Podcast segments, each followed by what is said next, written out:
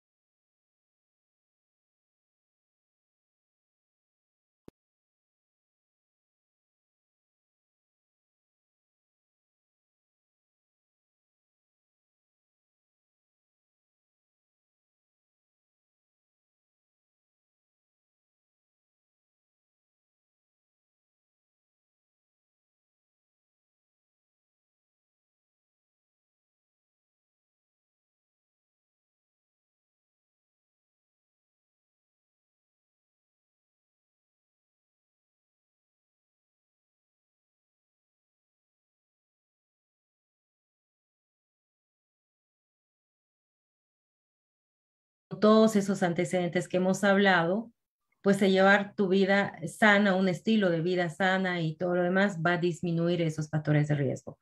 Ahora, em, no solamente en las mujeres que no tienen hijos se presenta el cáncer de mama.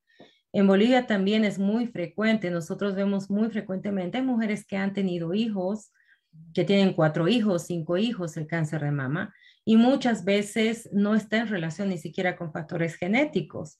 Entonces es difícil decir quién lo va a tener o quién no lo va a tener.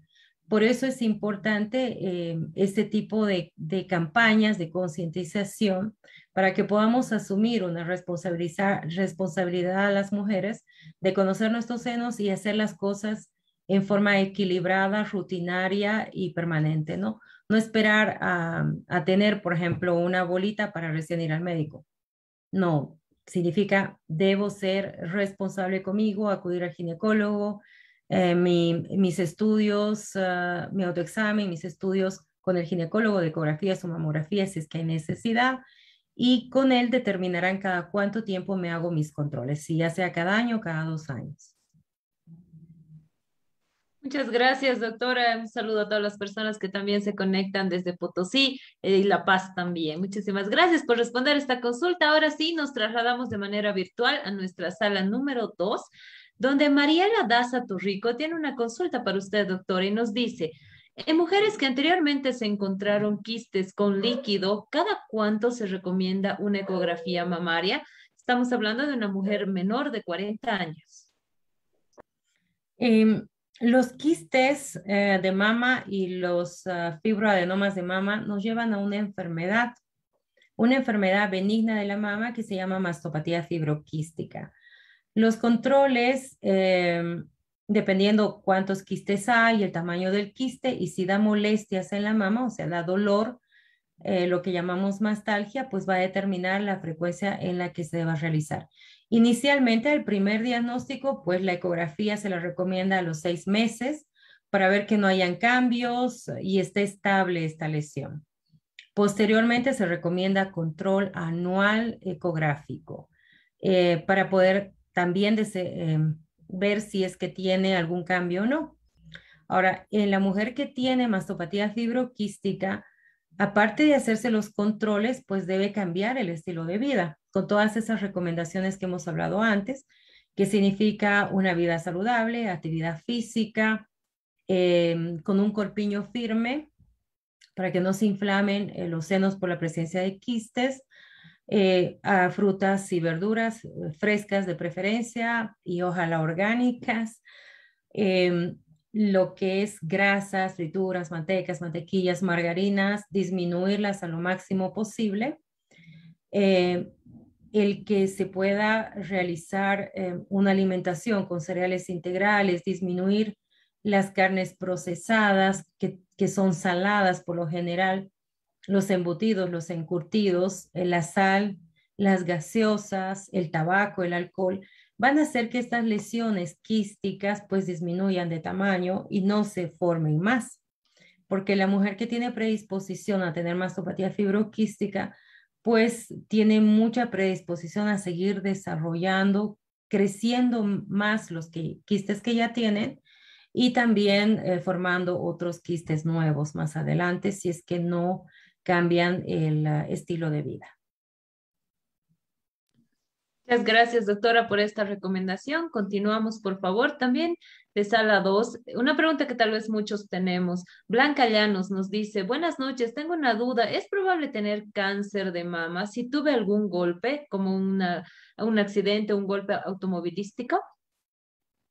Esa es una muy buena pregunta. Eh, los golpes no van a predisponer a un cáncer de mama, pero si ya hay alguna lesión pequeña, no se olviden que el cáncer es microscópico, ¿verdad? Eh, y tienen que pasar mucho tiempo para que se desarrolle un tumor. Eh, si la persona ha tenido un golpe y a partir de aquí empieza a tener alguna molestia, algún dolor o algo, puede desarrollarse el cáncer, pero ya lo ha tenido y con este golpe pues está eh, como que incrementándose más rápidamente las molestias, ¿no? Pero no, los golpes no van a ocasionar cáncer. Sino son todos esos factores de riesgo que hemos ido hablando. Ah, pero sí pueden formar em, eh, hematomas, por ejemplo, abscesos, eh, los golpes a partir de los cuales por, lesiones crónicas que se formen, pues sí, en un futuro más adelante podría ser. Pero con mis controles rutinarios, pues lo puedo diagnosticar a tiempo. Muchas gracias, doctora. Continuamos, por favor. Ahora sí, desde Facebook, Fabiana Melanie Gutiérrez Díaz nos dice, buenas noches, doctora. Tengo una pregunta. Si a una mujer detectan o diagnostican quiste simple de mama, ¿cómo es el tratamiento? ¿Puede llegar a empeorar si lo, si lo deja sin un tratamiento? Eh, bueno, también esa pregunta va relacionada con la otra y me gustan estas preguntas porque es muy frecuente en las mujeres. Eh, la presencia de quistes eh, en las mujeres que tienen predisposición, pues sí, van a tener predisposición a que crezcan más o se formen incluso nuevos quistes. El evitar todo lo que son las grasas, los salados, los encurtidos y el café, el, ah, el café tinto, los cafés de todos los días o a veces tres cafés por día, no son buenos para las mamas al igual que las gaseosas tampoco porque tienen bastante sodio y todo lo que son eh, las gaseosas light, si se fijan, el sodio es increíble la cantidad. Y este sodio pues va a hacer que estos quistes aumenten de volumen e incluso puedan doler más adelante, em, tanto en el momento de la menstruación o incluso después de la menstruación puedan doler y doler bastante, ¿no? En mujeres que tienen los diagnósticos de una mastopatía fibroquística por esa presencia de quistes, em, dependiendo de la, de la, cantidad de quistes, de, la, em, de cuánto de dolor tenga a nivel de la mama, se pueden hacer algunos tipos de tratamiento y si hay predisposición y si es algo crónico también, ¿no? Muchas veces se utilizan bloqueadores hormonales y todo esto es bajo siempre supervisión médica. Inicialmente se empieza con antiinflamatorios para después ir mejorando y si hay muchas veces, la mayor parte de las veces, pues ya se detiene en un momento con el estilo de vida saludable y no necesita otras cosas más adelante. Muchas gracias, doctora. Continuamos, por favor, también desde Facebook. Margarita Elías Vega nos dice, muchas gracias doctora por compartir sus conocimientos y poder conversar y conocer más sobre la importancia del cáncer de mama. Mi pregunta es, ¿a qué edad aparece normalmente el cáncer de mama? Em, más frecuente por encima de los 50 años de edad, pero eh, no hay un, un límite. O sea, no podemos decir si es que las pacientes ah, entre alrededor de los 30 años menos 5, o sea, 25, 22 años, como les comentaba en mi charla, he tenido pacientes de 22 años de edad, 24 años de edad con cáncer de mama. Tengo pacientes, mejor dicho, y eh, también em, mujeres que tienen 80, 85 años de edad o 90 años de edad con cáncer de mama. Entonces, no hay un límite, pero sí la mayor frecuencia está vista que es por encima de los 45 a 50 años de edad. Muchas gracias, doctora. Continuamos, por favor. Desde Sala 2, Erika Belia Nogales Durán nos dice, buenas noches, una consulta, doctora. Hoy en día se escucha mucho sobre la radiación del teléfono celular y que afecta a las partes del cuerpo. En este caso, muchas mujeres lo manejan en el pecho. ¿Este sería un factor de riesgo? Buena pregunta. Pues sí, muchas mujeres se ponen el celular a nivel del seno para mayor protección eh, y disminuir los riesgos de que les roben, ¿verdad? Pues sí, efectivamente, los celulares y dentro de todos los aparatos eh, eh, de radiación y microondas, celulares, laptops, eh, todo lo que significa eh, ese tipo de energía va a predisponer al cáncer de mama. Y el, ah, igual que en el varón, el colocarse en el bolsillo o en la mujer, en colocarse a nivel del pecho, pues va a predisponer a tener cáncer de mama. Mayor riesgo, ¿no? De tener cáncer de mama, que también debe ir asociado a los otros factores de riesgo. Muchas gracias, doctora. Y esta se recomendación. algo más que quiero acotar.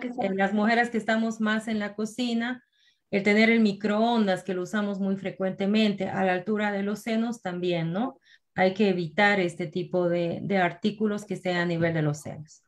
Y bueno, la recomendación más importante, no usar microondas.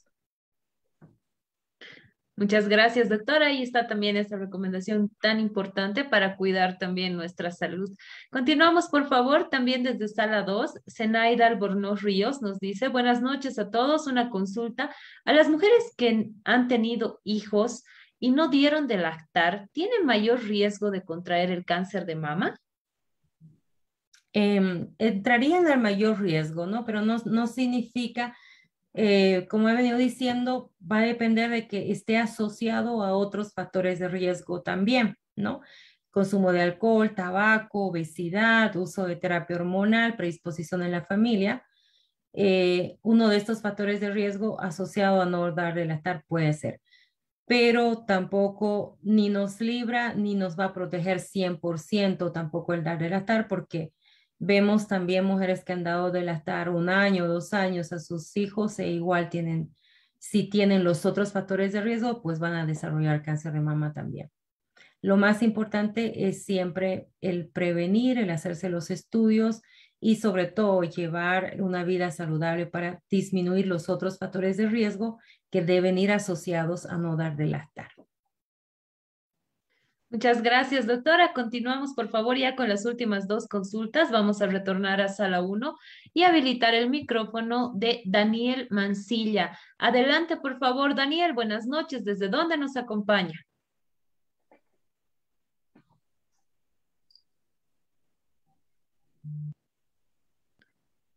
Ahí está nuevamente, por favor, Daniel Mancilla. Adelante con su consulta. Bueno, al parecer Daniel está con algunos problemas. Vamos a continuar, por favor, y vamos a habilitar el micrófono de María Elizabeth Delgadillo. Adelante, por favor, María Elizabeth. Buenas noches. ¿Desde dónde nos acompaña? Danielita, muy buenas noches. Doctora, buenas noches y a todos los que están conectados. Doctora, mi pregunta es, más o menos el año pasado, sí, eh, no, este año, más o menos en marzo, me mordió un perro del seno, pero como estaba con chompa, no llegó a meter los dientes. Me sacó eh, la piel. Ahora tengo unos, bueno, me he hecho sacar una mamografía, dice que está bien, pero a veces me duele. Tengo, me está saliendo como carne viciosa. ¿Qué puedo hacer, doctora? Em, Bien, María Elizabeth. El, bueno, los traumas a nivel de los senos eh, y si nos lleva, si son profundos, son de mayor riesgo, ¿no? Si son superficiales, como tú nos cuentas, que es a nivel de la piel sobre todo, em, y lo que te ha salido la carne viciosa, la tendencia al queloide, pues hay que irlo vigilando. Los queloides duelen cuando van creciendo.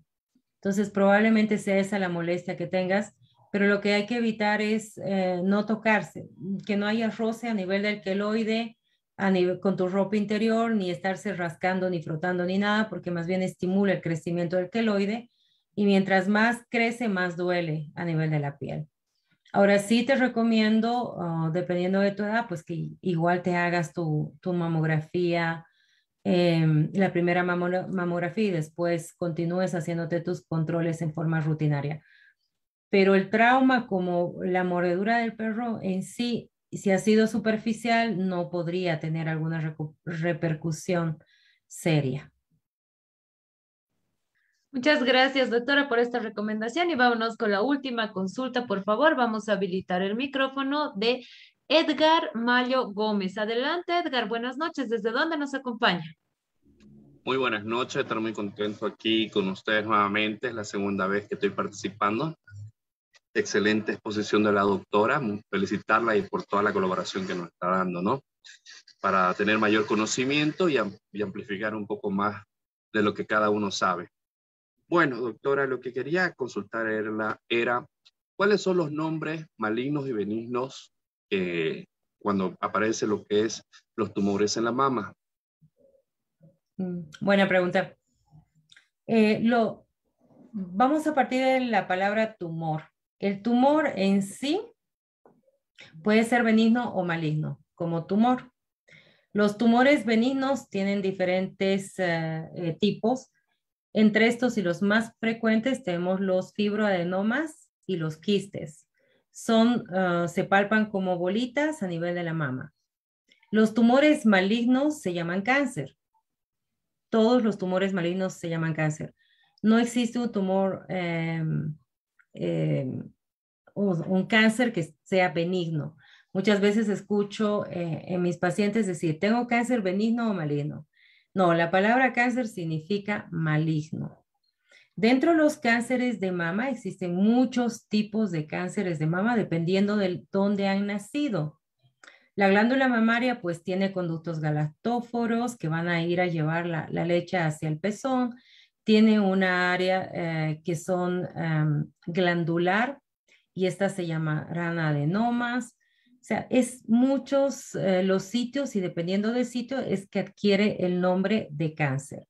Pero a esto también va a ir asociado con ese estudio que habíamos comentado antes. Primero hacer la biopsia para decir efectivamente si es benigno o maligno con todos los estudios previos antes.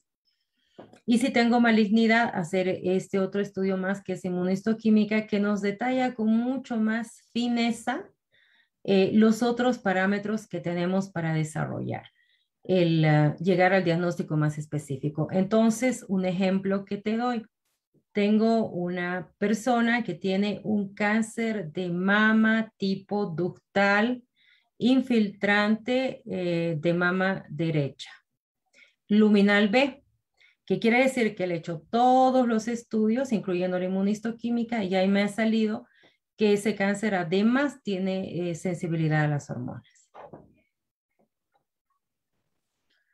Muchas gracias, doctora, y un saludo también a Edgar que nos ha acompañado en esta noche. Bueno, lamentablemente hemos llegado al final de nuestro taller, doctora. Le agradecemos mucho por haber compartido todos sus conocimientos con nosotros y sé que ha ayudado a muchas personas con esta charla y le agradezco a nombre de las casi 3.000 personas que hemos estado conectadas esta noche. Por favor, sus palabras de despedida y sus últimas recomendaciones.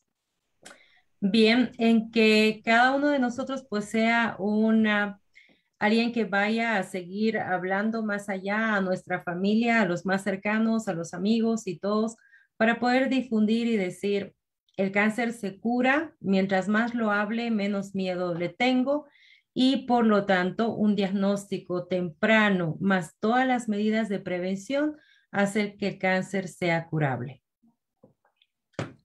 Gracias. Muchísimas gracias a usted, doctora. Ha estado con nosotros la doctora María del Carmen Torrico esta noche con nosotros. Le agradecemos por haber estado eh, eh, en este taller número 74 de la Escuela de Género. Le vamos a robar un par de minutitos más, por favor, doctora, no se vaya todavía. Bueno, hemos llegado a la parte final de nuestro taller. Queremos agradecer a Samuel Doria Medina por, por habernos apoyado de manera constante en todos los talleres de la Escuela de Género. Lamentablemente él no ha podido estar presente, pero en siguientes talleres seguramente ya nos va a estar acompañando acompañando. Le mandamos un abrazo también a él y agradecerle también por apoyarnos en que esta plataforma siga creciendo día a día. Agradecer a la doctora Torrico también por haber aceptado nuestra invitación y compartir toda su experiencia y sus conocimientos y además habernos brindado muchas recomendaciones también para cuidar nuestra salud. Y sobre todo queremos agradecer a todos ustedes por ser parte de este nuevo taller de la Escuela de Género. Estamos en nuestro taller número 74, así que nos hemos conectado más de 3.000 personas, así que estamos muy contentos por ello. Esta familia cada vez va creciendo mucho más. Bueno, decirles por favor que el siguiente martes, eh, no, lamentablemente no vamos a tener taller ya que tenemos un feriado nacional como es el de Todos Santos, así que seguramente todos vamos a estar con diferentes actividades familiares también, recordando a nuestros difuntos y asistiendo también a los eh, cementerios también a poder visitarlos y cumplir con todas nuestras tradiciones. Así que el día martes no vamos a tener taller, pero sí los esperamos el siguiente martes 9 de noviembre a partir de las 18.30. Decirles que vamos a publicar ya el día de mañana las propuestas de taller para que todos ustedes también puedan elegir el taller que quieren tratar este martes 9 de noviembre. Así que nos reencontramos en noviembre, vamos a tener una semanita de descanso por Todos Santos. Eh, no se olviden visitarnos en todas nuestras redes sociales que ya les hemos ido comentando. Así que ahora sí, por favor, voy a pedir a todos ustedes que puedan prender su camarita y regalarnos una linda sonrisa para poder tener grabado en nuestra foto grupal virtual del taller número 74 de la Escuela de Género. Agradecerle a la doctora Torrico nuevamente por haberse dado un tiempito para poder compartir todos sus conocimientos con nosotros. Así que regálenos una linda sonrisa, querida doctora, por favor, para que quede grabada en nuestro taller número 74 de la Escuela de Género. Ahí estamos, por favor, vamos prendiendo las camaritas, tanto en sala 1 como en sala 2, y vamos a ir mandando saluditos. Ahí tenemos a Blanca Guayacuma que nos acompaña, ahí está Rafael Edson Martínez, Julisa Cala Cruz, Claudia Lorena Jiménez, Verónica Mariscal, Madeline García, Jocelyn Heidi Farfán. Lamentablemente no hemos podido hacer su pregunta, pero más adelante seguramente lo vamos a hacer. Las personas que quieran contactarse también con la doctora, le vamos a pedir que nos pueda hacer llegar también su dirección y sus contactos para que de manera privada puedan ustedes acceder a una consulta con ella. Así que eh, vamos a seguir mandando saluditos. Ahí está Silvia Quispe, María Elizabeth Delgadillo, Eusebia también, Edith Natalie Velarde que está conectada con nosotros. Vamos mandando más saluditos. Ahí está Raquel Sunturo. Un abrazo, Raquel. Siempre nos está acompañando en los talleres de la Escuela de Género. Ahí tenemos a Walter Gruch. También un abrazo, querido Walter. Karina Vaca. Tenemos a la licenciada Zulma Rojas, entendemos que está también ella trabajando. Un abrazo, muchísimas gracias por estar en primera línea también en defensa de la salud de todos los bolivianos. Ahí continuamos con los saluditos. Freddy Osvaldo, Ever Solís, Ahí está Raquel también, doctora Claudia, Rina Luma. Vamos prendiendo las camaritas, por favor. Ahí está Cristina Ramírez también, Abel Pinto, Katia Rivas. Enviamos también saluditos en nuestra página de Facebook. Ahí está Gabriela Quispe, Charlie Gutiérrez, Brisa Stephanie Pinedo también que nos acompaña esta noche. Ahí vamos con más saluditos en Facebook. Rosa Mariana Velasco, Beatriz Callijale, también Pamela Cabrera Silva, Sonia Choqueticona. Vamos también a nuestra página de, a nuestra sala 2, perdón, vamos a enviar saluditos. Ahí está Katia Rivas, Giovanna Porcel, Abel Mamani, Eduardo Alejandro Soto también, saludos Eduardo, Antonella, Mirta Gutiérrez, Giovanna Aruquipa, Nélida Befoncal también, Víctor Hugo Cuevas, el doctor Luis Enríquez también, Nélida Beforcal está con nosotros, ahí está eh, también Paola Marcela Calizaya. Entonces, tenemos a Janet Vargas también. Un abrazo, querida Janet. El gusto que estés también en nuestra sala 1. Ella siempre nos acompaña por Facebook. Ahí está Caterín. Ah, también tenemos a Daisy Elizabeth Valcas. Lisbeth Heredia, ahí tenemos a Verónica Fernández, Hander Pizarro, nos, nos eh, llena de mucha alegría que también tanto hombres como mujeres en la misma cantidad, 50% y 50% estén participando de nuestros talleres. Es un tema muy importante del cual debemos tomar conciencia también, como es el cáncer de mama. Estoy segura que hoy hemos aprendido muchísimo para poder cuidar nuestra salud, así que le agradecemos nuevamente a la doctora, agradecerles a todos ustedes. Somos más de 3.000 personas que esta noche nos hemos, nos hemos conectado. Pedirles, por favor, ya para finalizar, de que mantengamos las medidas de bioseguridad. Este es un fin de semana largo que vamos a tener, así que por favor les pido que mantengamos las medidas de bioseguridad, usemos el barbijo, lavémonos las manitos, usemos alcohol, mantengamos el distanciamiento social, acudamos también a los puntos de vacunación para eh, que es la única forma en la cual vamos a poder parar la pandemia.